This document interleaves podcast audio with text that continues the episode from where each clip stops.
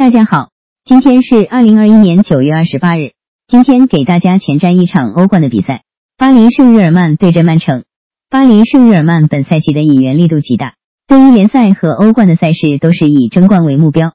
而本赛季巴黎圣日耳曼在联赛当中八战全胜，成绩出色，但在欧冠的首轮被小组中实力最弱的布鲁日给逼平，因此本场对阵曼城的关键战，大巴黎求胜抢分的意愿是十分强烈的。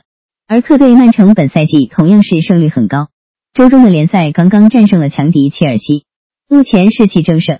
不过曼城本场是连续客场作战，加上上场比赛又是硬仗，体能消耗相对更大一些。但在这样的背景之下，本场让幅上面来看依旧是对曼城小有支撑。本场更看好曼城能够客场获胜。